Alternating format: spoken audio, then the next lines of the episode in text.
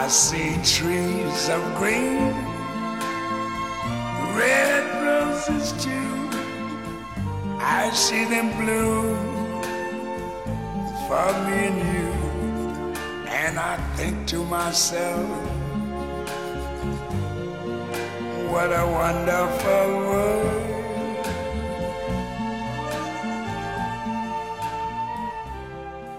大家好，欢迎来到后浪剧场。 呃，上周呢，我们公司办了个年会，呃，但是我没去。为什么没去呢？就是因为那天下午，我收到 Peter 给我发来的一个，呃，就是讲座的信息，呃，是关于接触即兴的。我一听，虽然我什么都不知道，对这个东西没有概念，但我就很感兴趣，所以呢，我就去了。但去了以后呢，就觉得幸亏没有错过。在讲座上，就是老师讲的东西呢，因为我白天刚好在上表演课，我就觉得跟我在表演课上学到的东西是异曲同工，这个让我非常的兴奋。讲座结束之后，我就跟嘉宾，也就是我们今天后浪剧场的嘉宾古明生老师去做了一个交流，来邀请您来后浪剧场，是这么一回事儿。太好了，对。那个古老师是亚洲接触即兴的教母，哎呦，这意思就是说我 很资深啊。对对，呃，您先跟咱们听众打个招呼吧。各位听众朋友，大家好，我是古明生。哎哎，这不是。艺名哈是真的就这个名字，古代的古姓名的名，人字旁伸展的伸。对，哎，我是个跳舞的人，从台湾来，大家都喜欢叫您古古老师，对吧？是是是。那我也今天这样称呼。哎，好好好。那个古老师，您看您刚才也是从这个胡同里头进来，嗯嗯。我挺好奇，您一个是对这几天的北京，就冬天的北京的印象，另一个是对咱们这一代这胡同这一代的印象，包括对我们公司的。我觉得老天爷厚爱我啊！我来之前，我只不过来了一个星期，来之前大家都警告我说多冷多冷。我看那个呃气象报告啊，呃零下十几度啊，不得了。可是我来了以后，每天都这样阳光普照，特别到今天，我连外套都不要了。就是我觉得，怎么会有这么好的北京的冬天呢？啊，而且天也特别蓝。是，我想这个应该这是常态吗？我也很好奇，还是我运气特别好？我感觉是您刚好来这几天啊碰上了，因为有的时候会连着好几天有雾霾嘛。嗯。那你刚刚问到说关于你你们这边的对印象，哎，印象哈，你知道吗？对台湾啊，胡同两个字哈是很诗意的啊。就说我们台湾叫巷子，嗯，巷子一听就是觉得就是在门后门的那个小通道啊。可是不晓得为什么叫一听到北京胡同两个字哈，就觉得它特别的有一种的啊。思古幽情哦，然后又觉得他有一种呃那种在暗地里面藏了珍宝的那种那种气氛哈，嗯，所以说我呃呃想想说这个要到胡同来，我就当然很开 很开心啦哈。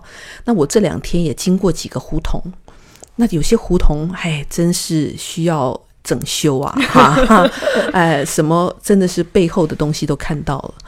可是你们这条胡同啊，我我我吓到了，特别是你们这个门一进来啊，怎么就觉得是那种古代文人哈才有的那种那种氛围，叫红砖墙哈，然后高的建筑物。那我刚刚第一个看到，连中间连柱子都没有，就是说，这这是以前才会有这样子的。氛围跟那个气势，我觉得现在的建筑没有这个东西了啊。您要留意的话，咱们聊天的瞬间，您可以在透过这个阳光照着的窗帘，可以看到您身后的这个鸽子。嗯，有成群的。你刚刚还没讲的时候，鸽子就从你后头飞过去，又来了，又来了一阵。对。那个，您讲到文气这个，呃，您看我刚才跟您讲，咱们身后的这条，嗯，腊库胡同，就是徐志摩刚来北京的时候所居住过的。嗯，咱们旁边有一个三眼井胡同，就是毛泽东刚来，呃，呃北京的时候住住过的。嗯，而那个三眼井胡同的不远处，就是咱们传说中的五四时期的北大红楼。哦，对，然后这一块儿呢，我自己做过一个小小的调查，发现这附近有李叔同的故居，王国维的故居，朱光潜的故居，呃，有很多吧，我也不能一一列举。对，就是就是文人藏身的地方，是有这个。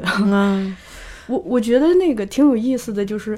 不同的人，他能说出不同的词儿来。您看，您刚进来，您看到我们门口那个大的呃公司，您就直接说空间。嗯嗯，对对，这种词儿一般人是冒不出来的。我觉得这个很有意思。这个也是您您的这个视角嘛，您您会对这这些东西特别敏感，一一进来就说啊，空间。呀，我还不晓得还有什么词可以代替这个字眼。可能因因为我们会觉得，比如说进来说哇这儿挺大，或者是这房好大，对他不会说 哇空间，对这样子啊，这是这已经是在您这儿肯定是个专业术语了嘛，是一个日常的日常用语，日常用语 对，但对我们来说其实是一个相对有一点点陌生化的词哦，对，是这样子，OK OK，好好，嗯，说到这个呃地方，我也这个跟您盘盘道，就是 呃。因为我在您的那个书《完美稍纵即逝》的这个作者简介里头，看到您曾经在台北艺术大学教学，对吧？那个学校我刚好还专门的慕名而去过。哦，我对那个学校也是印象挺好的。我是在一个夏天的傍晚去的，然后进去以后就嗯有一个大的草坪，对吧？是，对，我在那儿走了走。哦，暑假期间。哦，对，我们的那个呃露丝草原哦，叫露丝草原。呀，哪两个字？就白露丝啊，鸟鸟的露丝，露丝草原，对对，那呃那个地方就是啊，我们有三头笑牛啊，是我们我们的宠物，我们大家宠物是三条水牛，台湾水牛，嗯，然后有很多露丝会在那儿。然后周末的时候，是我们那一带的这个邻呃街坊邻居会到那儿去遛小孩的。啊，他们到那儿放风筝啊，铺着那个垫子就在那边野餐呐，搭个帐篷睡午觉啊，哈，小孩就在那边玩呐，玩飞盘呐，干嘛的，非常非常的好，就是有一种叫做啊太平盛世的那种感觉呀。嗯，我对台北艺术大学这个兴趣最初是来自，就我发现它产生了很多，生产了很多人才。嗯哼，这个校园对演员也好，导演也好，呀呀呀，对我是因为这个当时过去的。OK OK，对，包括看戏的时候也发现，那那个学校里头有一些剧团，是吧？是是是，剧场 剧团 啊，就是学校小，嗯，所以说。呃，大家的同质性很高，嗯，就是呃，大家话讲来讲去啊，虽然是不同的领域啊，讲来讲去啊，观念都相通的，所以那个地方其实我在那边待了啊二十六年，哇，哎，我是呃一八年的八月才退休的。哦，那我现在还在那边兼课，每个礼拜还是要去，就是我觉得啊。能够在那一边过日子真的很幸福，嗯，非常幸福，嗯，对，那边过去的话也也需要在那个小巷子里寻找。我印象中，当时是我哦，因为地铁是不是？你是不是坐地铁？不，当时是我一个朋友骑摩托车带我去的，所以我印象中在没有。其实他就他是大陆的，他是大陆的，只是可能朋友住的地方的关系呀呀呀呀。好的，那咱们进入今天的这个主题哈，对。因为您在那个那天讲座里头，您刚一出场说这个话，就就对我就触动了我的心。因为您说，呃，在我看来是语出惊人，因为他让我嗯那个一振奋。您说舞蹈不是舞蹈家的事儿，嗯而是所有人的事儿，嗯哼，呃，因为借由身体来表达自己的感受，手舞足蹈是人与生俱来的一个本能嘛，嗯，呃，而且您提到说舞舞蹈不不只是发生在剧场。而是随时随地都可以跳舞。嗯嗯，呃，但在咱们旧有的观念里，很多人觉得舞蹈恰恰是舞蹈家的事儿。对，所以我挺好奇，因为您作为一个专业的舞者，大约是从什么时候突然有了就您在讲座上说那番话的那种意识的转变？嗯嗯。它其实是渐渐发生的啊，大概在九零年代初，我开始有这种感觉啊，因为我们也是从小受那种精英教育长大的，那啊，最大的问题出在我周遭的人都说他们不会跳舞 哦，就是说为什么你们家会出一个跳舞的人嘞？我觉得别人都不跳舞啊，为什么就你跳舞嘞？就觉得说好像跳舞是我的事情，跟别人无关啊。于是，在了九零年代，我开始啊，就是比做更多自己的作品的时候，我就发觉到说，我非常需要跟人沟通。嗯，我跳舞是为了，不是为了要要呃自娱而已。那我想要跟人家沟通，我又不认为说，特别是舞蹈艺术，它其实并不见得一定要是娱乐。嗯，哦，那呃，在娱乐的那个功能有另外一种功能，可是我想做的舞蹈艺术是跟人沟通的。可是如果大家都不知道我在做什么，这一定有问题。嗯，所以说，就让我开始去思考舞蹈到底是什么东西的事情啊。那渐渐的，呃，因为也透过我的一些实验，我就把我的舞团带到各个城市、各个小乡镇去跳。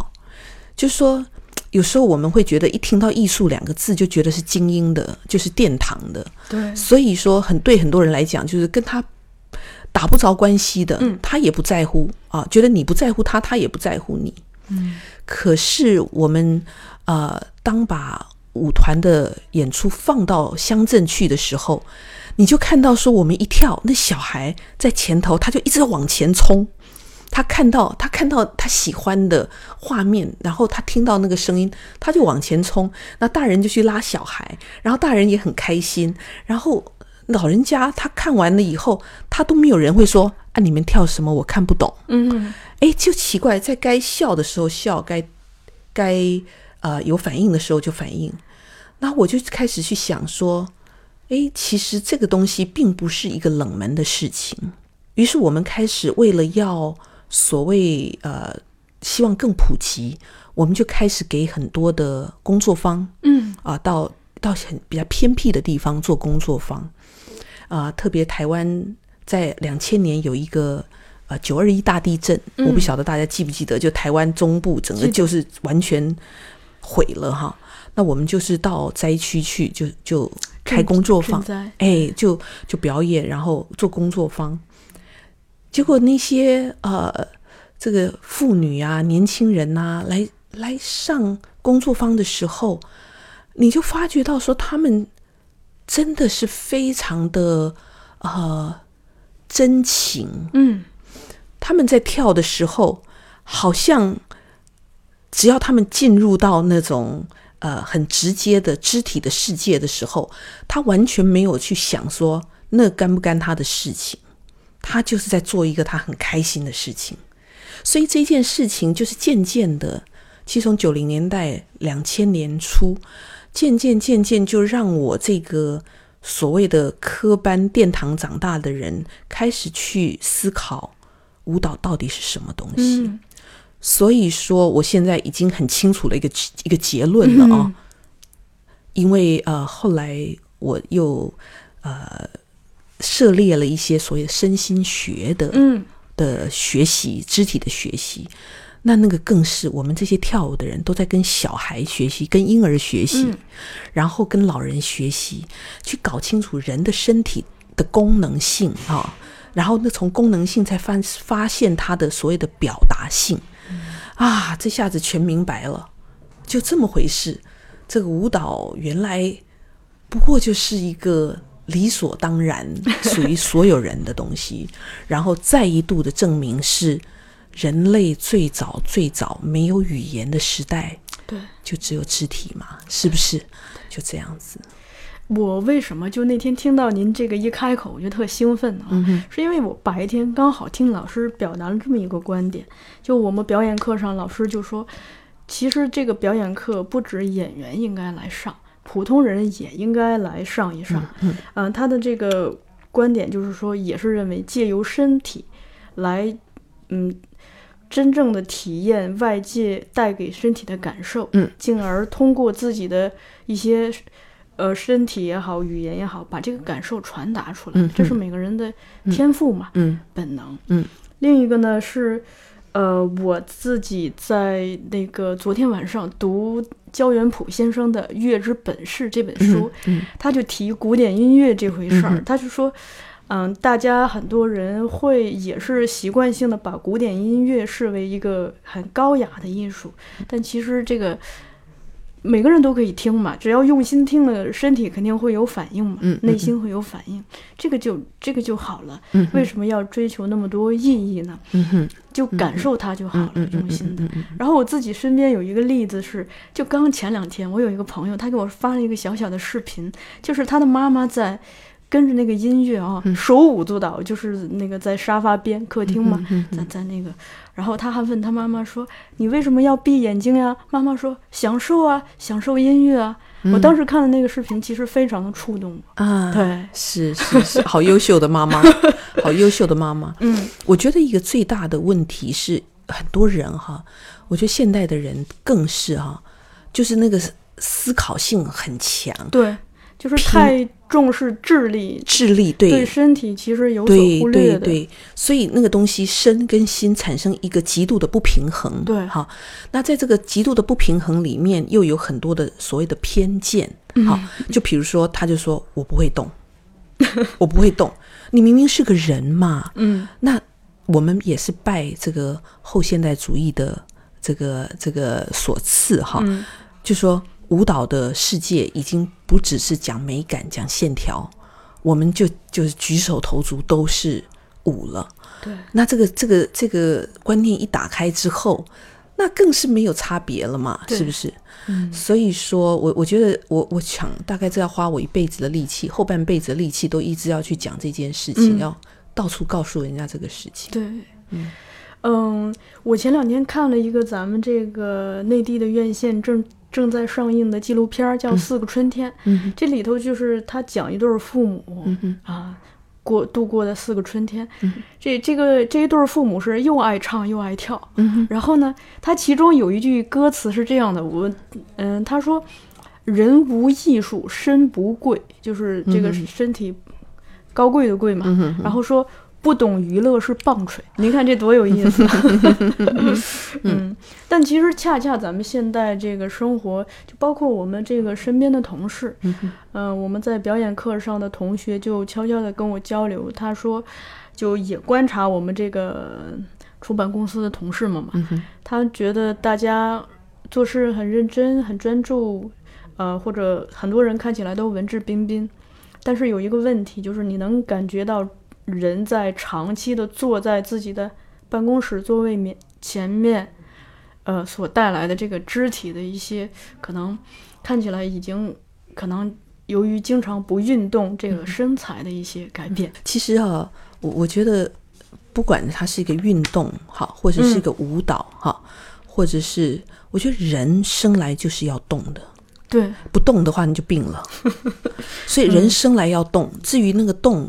可能就只是走走路，嗯，啊，做做运动，那再多一点的话，可以跳跳舞，哈，然后呃，就是任何以任何形式去动这件事情，我都觉得这是人的本能，嗯，那本能是不能失去的，嗯。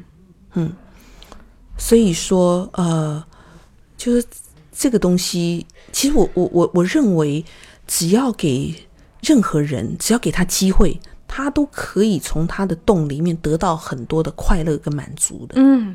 嗯，那天就跟我说这番观察的那个朋友，他就说他是刚刚那个参加完这个费登奎斯的一个呃工作坊。嗯哼，他就说费登奎斯有一个观点，他就认为咱们如果嗯都市中的人经常坐在那里不动的话，因为您看小孩儿，他可以做出各种动作，对吧？那个动作五花八门的，他嗯，但咱们当人进入成年、进入社会之后，其实做的动作会越来越少。嗯，平常的动作可能就是走路。嗯。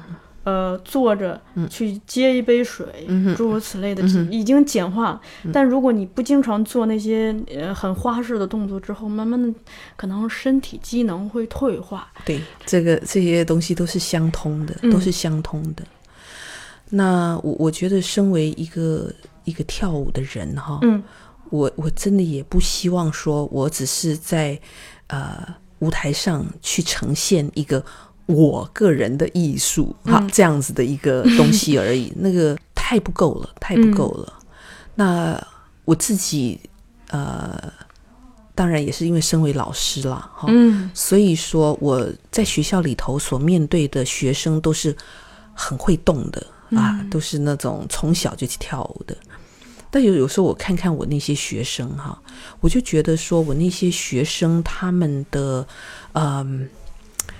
就说他们是那个所谓的这个这个这个肢体的那个金字塔上面一小撮人，嗯，但是那个广大的那个民众到底是什么哈？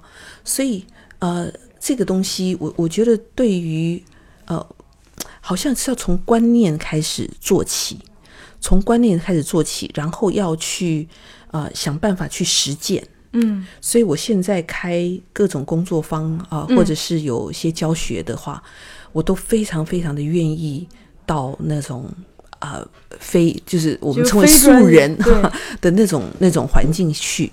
那我觉得说，当你在跟素人啊跳舞或者沟通肢体的时候，你看他的反应，那个东西是没有添油加醋的，对，很直接的，最本能的、最直接的。对，好，所以说。当你说你把手举起来的时候，他举起来，然后你就发觉到说哇，还有很大的空间可以举，所以你就看到那个变化，那个举的那个变化可以越来越长，然后那个手那个皮肤那个肚子整个打开，然后那个手整个张开，那个就觉得说整个皮肤好像打了个哈欠的那种感觉的时候，你才发觉到说哇，那个动量事实上是非常非常的大的，嗯，这个比跳舞的人的动量还要大，嗯。哎，那个事实上对于我一个一个观察者或教学者来讲，我事实上是有很多很多的启发的。嗯啊，我读您那那那个书的时候，还有一个特别兴奋的事情，就您有一个舞蹈救国论嘛？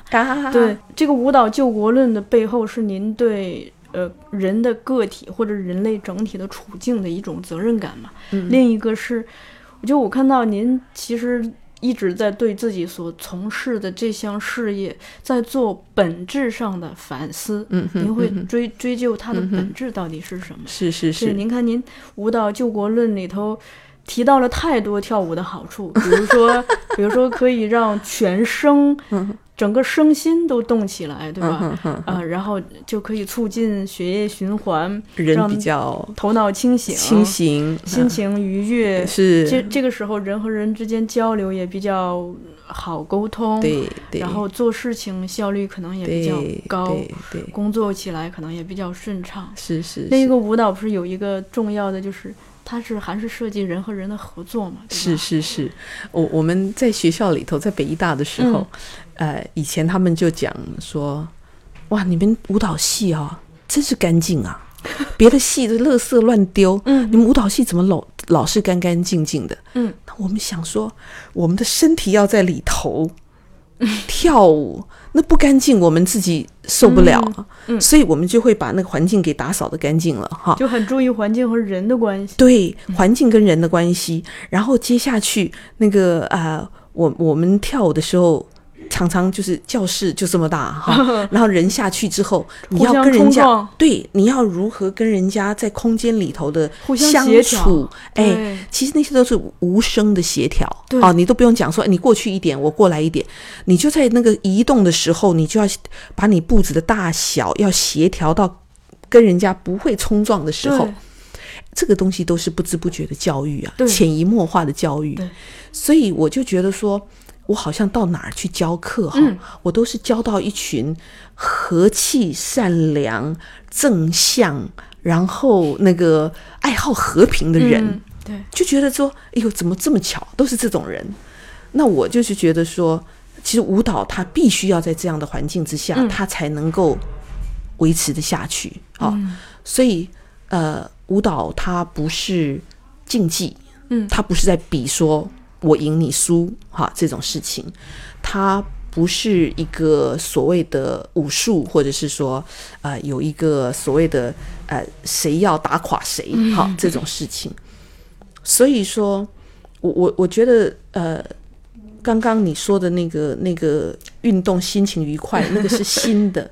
然后我们有我们有这个环境的人跟人之间的这个肢体空间的这种所谓深的，所以到后来我就发觉到说。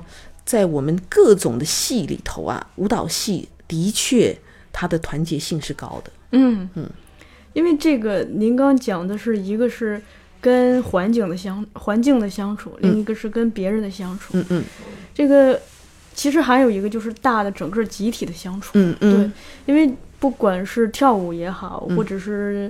演出也好，甚至包括我们的年会嘛，都是一个集体的项目。这个时候就非常的考验大家相互之间的这种信任、团结、配合、默契。嗯哼，对对对，呃，我我不晓得啊，在西方的国家，嗯，比较讲求所谓个人的展现，哈，所谓的叫做这个个体化，哈，每一个人都要独立的思考，哈。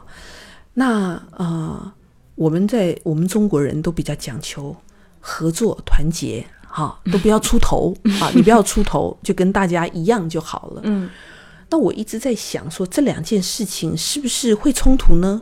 还是它其实是可以共存的？嗯，因为的确每一个人的个体性，好，你把自己活的就是非常完整的自己的。个性跟自己的对自己的期许，哈，我觉得这是一个每一个人应该说一生的目标吧，好，所以说，如果你可以往这个地方发展的同时，哎，你在这个跳舞或者是在因为类似你刚刚说共通集体的行为里头，你会发现的东西不是齐头的，不是齐头的，呃，平等。而是一个互补的嗯关系，因为每一个人他的能力是不同的，他做什么事情可以把事情做好，真的是不同。你就是不能够把它搞反了啊！有能力的人做不到事，那没能力的人就给他很大的压力啊！所以这个互补那个状况，其实就是让每一个人的所谓个人的特质得以发挥的一个。最有效的一个做法，嗯，所以在这个情况之下，应该成为一种叫做共荣的这个状态，这是我们对于这个所谓理想国的期待啦。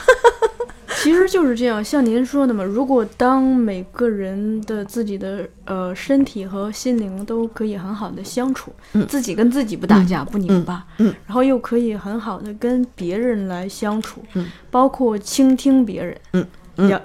了解、理解，甚至包容别人，嗯，同理心，我认为这是非常非常重要的。就一边接受自己，一边接受别人。嗯，在这种过程中，通过跟别人的交流，呃，配合，这样子。那人和人之间就会减少很多的误解和不必要的冲突，嗯，对吧？对，那这个可能就是您的这个舞蹈救国论嘛？是 是，对个体有益，对集体也有益。对，可是我我我有我有一些朋友看到我这个都是大笑，就哈哈哈哈，你这个叫做妖言惑众啊！这个可以作为一种社会运动，哎。是的，是的，嗯嗯，艺术类的很多事情都是可以。嗯，之前蔡元培先生，哎，这聊到北大红楼轮的旁边，对，蔡元培先生好像就在附近办公嘛，以前。嗯对，蔡元培先生不是有一个美学救国的言论吧？我不知道您这个，他就讲说，这个美学最大的功能是它可以陶冶人的情操嘛。嗯当一个人是被美学净化过的。它自身会减少很多这个攻击性，嗯哼，就是让人会变得呃更像个人吧。是是是是，我今天早上一直在想一个事情哈，因为我我我这次住的地方有点远哈，在西六环外哈，那每天在那个门大门的地方都看到。呃，四个字哈，我我后面两个字我不太记得，头两个叫文化哈，我就是看到文化文化文化那个字眼，然后我今天早上就在想说，到底什么是文化啊？那我刚刚中午去吃饭的时候，就看到听到那个我们在讲话的时候，就大家声音要必须要很大声，为什么呢？太吵了。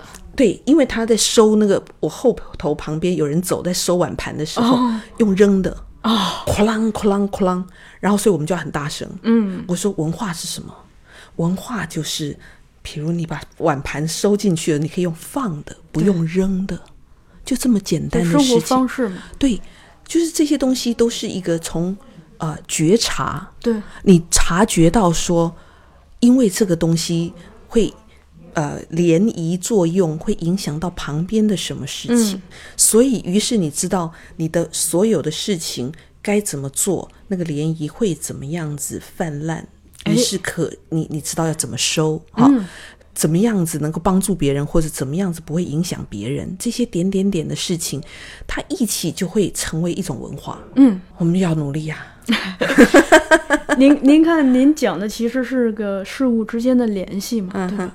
但很嗯，就是现在整个时代造成的这种相对急功近利的呃空气气氛，恰恰是让我们就大家都比较重视自己的自己的利益、自己关心的事儿，就会把很多事情视为与我有与我何干嘛。嗯嗯嗯。但其实像您说的，就很多事情事物之间是有微妙的联系的。嗯哼，这个东西。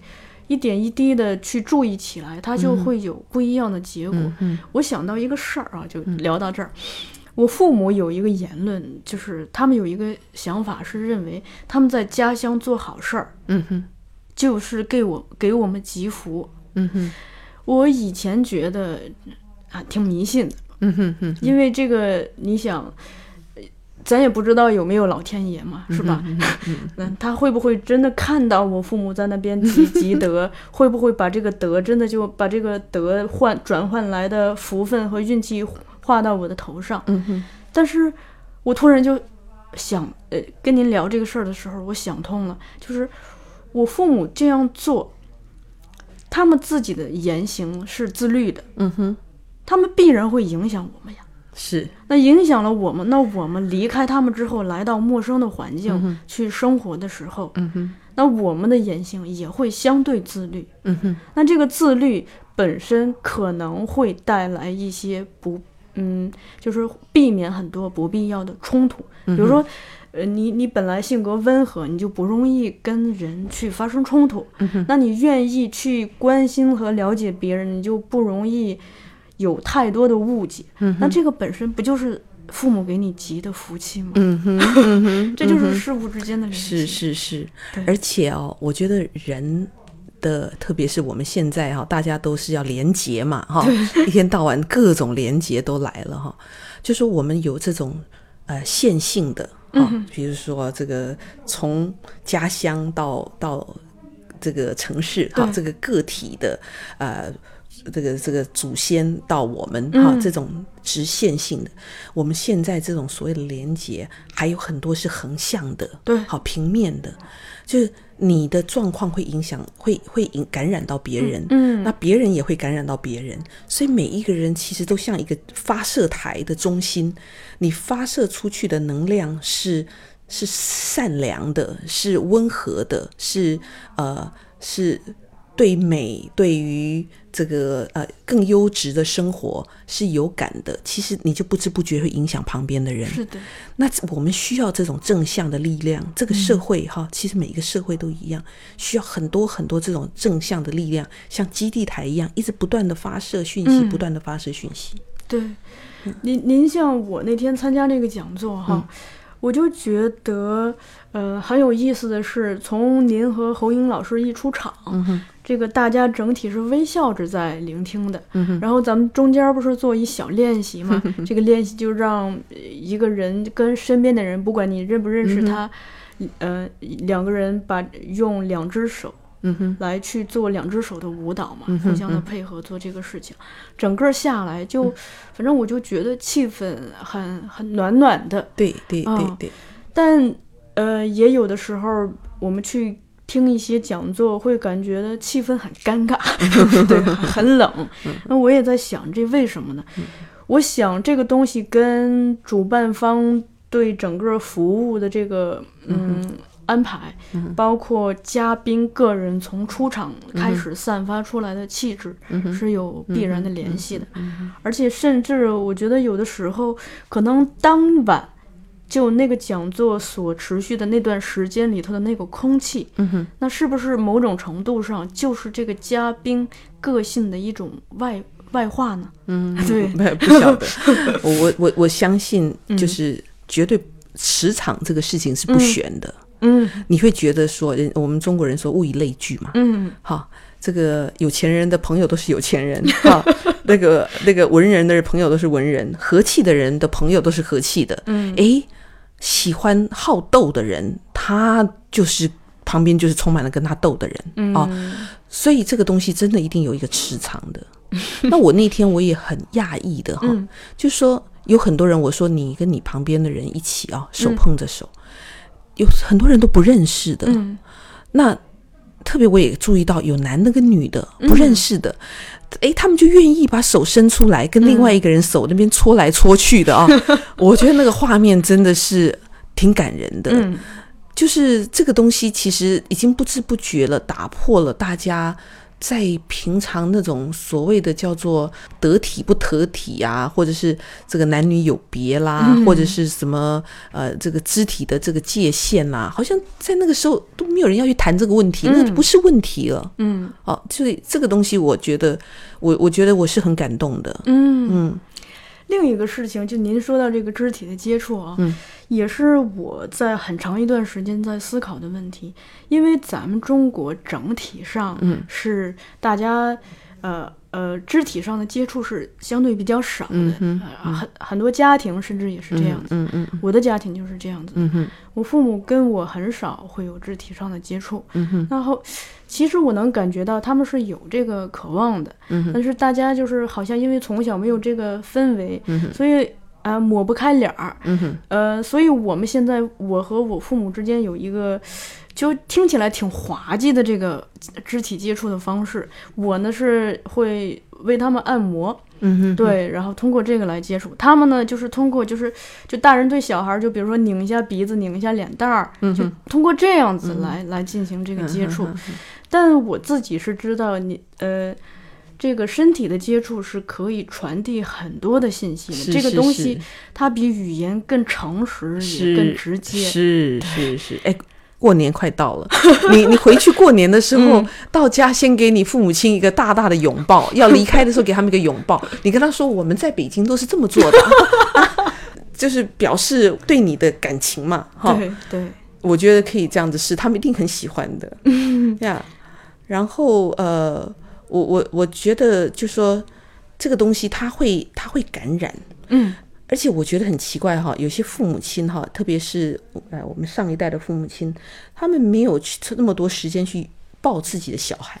对。可是他们到了孙子以后，就会抱孙子啊，摸孙子啊，哎呀，那肢体可就多了。这是什么道理？嗯嗯。我大学的时候，呃，有一次那个大四的时候。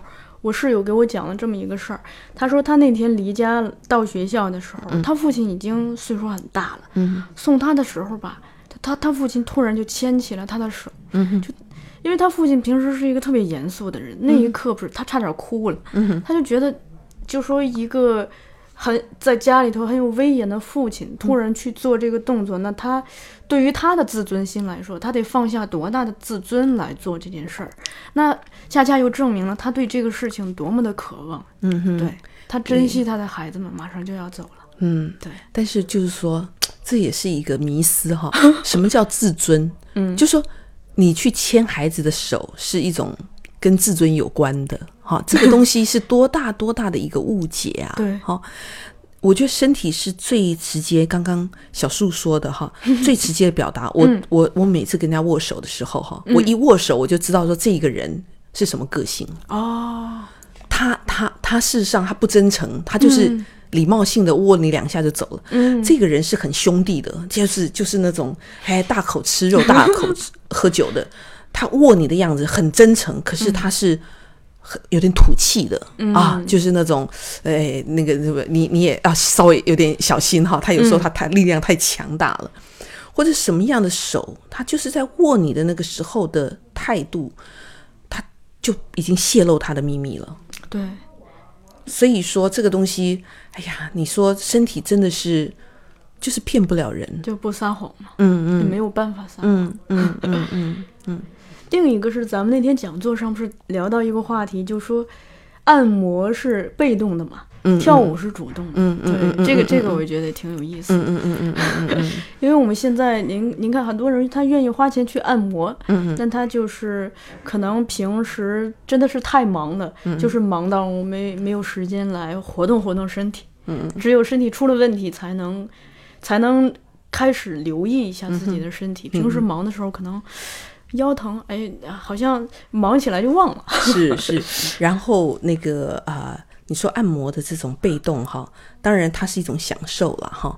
那呃，很多时候我们喜欢按摩哈，嗯，其实它除了说酸的地方把它按松了哈，其实很多时候就是有一个有体温的手，对，在你身上。施的力力力气是有大有小，不是像按摩机一样的哈，有大有小，有轻有重。嗯，那个东西，那个所谓的那个接触哈，你就得到抚慰。是的，好，所以你说为什么大家会喜欢按摩，而且常常按摩的人还会上瘾？哈，这真的是一个很重要很重要的抚慰。但是就是说，呃。按摩它它也是可以打通什么经络啊，干嘛哈？那跳舞的那个那个更是不得了了哈！你就是像整个瓶子拿起来，哎，拿起来抖动哈，你就是整个瓶子拿起来，嗯，抖动的甩动的那种。没关系没关系，花钱对不对？花钱便宜，然后哎呀，功能是数不尽的好功能啊！对啊对啊，嗯嗯，就您在书里头嗯谈到一个更重要的一点，就是说。其实是我们身体是存在的一个基础嘛，嗯，那我们通过跳舞，通过自嗯留意，呃觉察自己身体的感受，其实是一种自我的发现和和对对自我的一个认识，嗯，这个我觉得其实已经是一个哲学意义上的命题，是，嗯。是，这是我更进一步下一步的期待。啊，就是说他。它不只是一个运动哈，让你自己舒展筋骨啊，得以这个什么怡情养性啊哈。我觉得啊，怎么去觉察自己的身体哈，这件事情就很像说一个人，你说你到底了不了解你自己一样。嗯，好，你你你可能觉得说，哎，我基本上是啊是个善良的人，好，你觉得自己觉得自己很善良，可是你的。呃，心里面却有很多没办法自己不愿意承认的角落啊。那这个东西，你你到底真的认不认识你自己啊？那呃，以以身体的觉察来说的话，啊，就是我们很多时候这个呃，特别是你知道，我们我们常常都要看镜子，我们才知道我们自己在做什么。对，好。呃，跳舞尤甚啊！你一定要放一面镜子，你看了之后，你才知道这叫做右脚左脚，右脚左脚。你可不可以不要看镜子，你就知道你的脚到底是站的直不直啊？那个腰有没有腰杆有没有挺起来？这个东西其实这么简单的事情都是靠感觉的。对，那那个感觉它可以细到很细很细的地方。那呃，可是就说呃。我我我不晓得你有没有听过人家讲一个话哈，就说我们买一部机器回来哈，我们都会呃附的一个说明书，嗯。啊，然后你就要看了说明书，你才会操纵那个机器，嗯，我们人有了一个这个身体，这身体这么复杂，可是我们从来没有说明书，所以我们就是爱怎么用怎么用，嗯，或者是我们自然而然就觉得我们会用，我们好像也都从来没有搞清楚。所以说，我们有太多太多的东西是可以从我们的身体来学习了。嗯，呃，就从察觉我们的身体来学习了。所以，我我我我自己是在这一方面得到好多的，呃，应该说好多好多的收获。嗯，那个呃，好像一步一步的，我我我收获越多，或我观察的哈，体会越多的时候，我就觉得我好像就跟自己又接近了一点点。嗯嗯，还有一个很重要的就是，因为嗯，咱们现在。嗯，当开始忽略自己身体的感受的时候，其实某种是程度上，我认为是身心分离的嘛。嗯哼，那就就好比我如果坐在这里，但心不在焉，我想着一会儿要五点有个约会。嗯哼，对，那我嗯，看似在场，嗯，可能其实是缺席的嘛。是是是是分离，是是是是是这样子的。所以说啊，我我觉得。虽然我是个跳舞的人，嗯，哈，但是呃，刚刚我们所谈的这个事情哈，其实呃都是有一点相关的。就是我我从这个跟舞蹈接触的过程中，一步一步发掘，嗯，发掘到最后的时候，我发觉到好像他不是在教我，呃，在更怎么样子，呃，这个会跳舞或者是怎么样子更更是呃与众不同哈，嗯，我觉得。就是就是回到说哦，原来人是怎么回事？对，我是一个什么样的人？然后生活跟我之间有什么关系？哎，就这么简单的事情。环境跟我有什么关系？是是是是。而且通过对自己的了解和认识，其实也更容易了解和理解别人嘛。是是是，所有的东西就是这么。所以我我觉得呃，舞蹈其实是我的老师啊。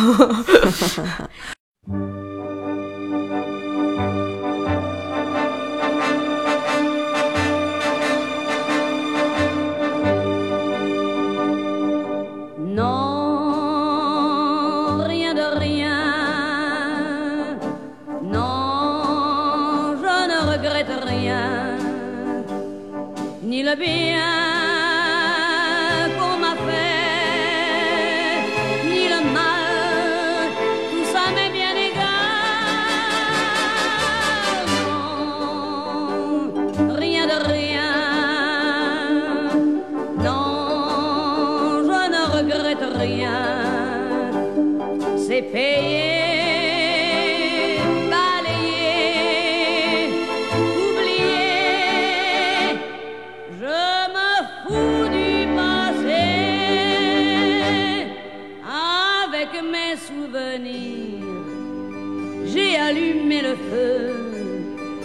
chagrins, mes plaisirs, je n'ai plus besoin de balayer les amours avec leur trémolo, balayer pour toujours. Je repars à zéro.